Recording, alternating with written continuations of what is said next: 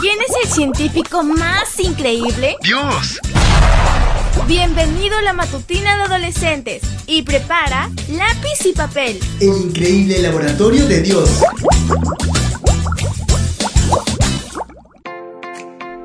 Muy buenos días para todos, campeones.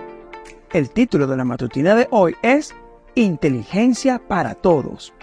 Génesis 1.27 nos dice, Y creó Dios al hombre a su imagen, a imagen de Dios lo creó, hombre y mujer los creó.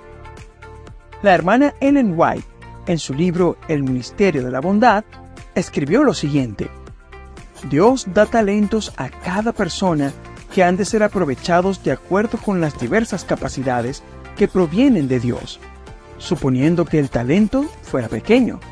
Dios tiene un lugar para él. Si se usa ese único talento, hará precisamente la obra que Dios tenía el propósito que hiciera.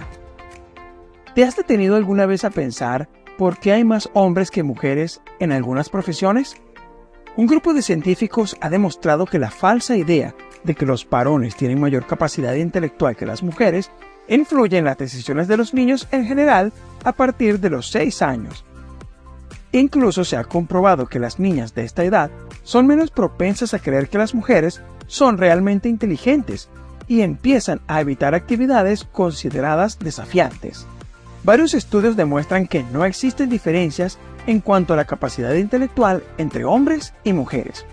Y sin embargo, por increíble que parezca, esta falsa idea permea la mente de muchas niñas. Dios creó a hombres y mujeres con las mismas capacidades intelectuales. Ninguno de nosotros, independientemente del género, debería aspirar a nada menos que al máximo desarrollo de sus talentos.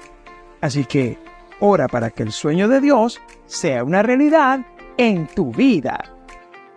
Mañana te espero para que sigamos conociendo el fascinante laboratorio de Dios. Divertido. Aprendimos sobre grandes personajes de la ciencia. Amistad, salud, creacionismo y mucho más. El increíble laboratorio de Dios. Esta fue una presentación de Canaan Seven Day Adventist Church y DR Ministries. Hasta la próxima.